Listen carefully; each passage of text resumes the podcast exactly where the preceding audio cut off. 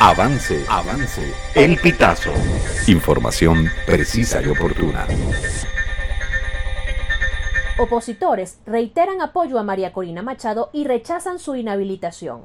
Luego de que el Tribunal Supremo de Justicia ratificara la inhabilitación por 15 años de la opositora María Corina Machado este viernes 26 de enero, diferentes opositores se pronunciaron reiterando su apoyo hacia la ganadora de la primaria y rechazando esta medida. Uno de los primeros en expresar su solidaridad y respaldo fue Juan Guaidó, quien fue el presidente interino del país. El opositor enfatizó que es momento de unidad y de respaldar a la candidata unitaria para las presidenciales.